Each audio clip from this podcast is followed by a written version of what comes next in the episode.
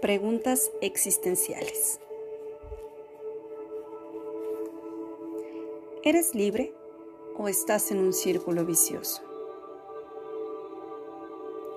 La libertad de conciencia es entendida como el derecho que poseen las personas a creer lo que les plazca. Esta interpretación está sujeta a numerosos matices que implican el derecho a actuar de acuerdo con lo que dicta la conciencia. La acción es la solución.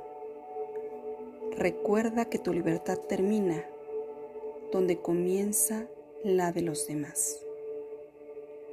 Y siempre puedes salir de ese círculo vicioso en el que te puedes encontrar inmerso.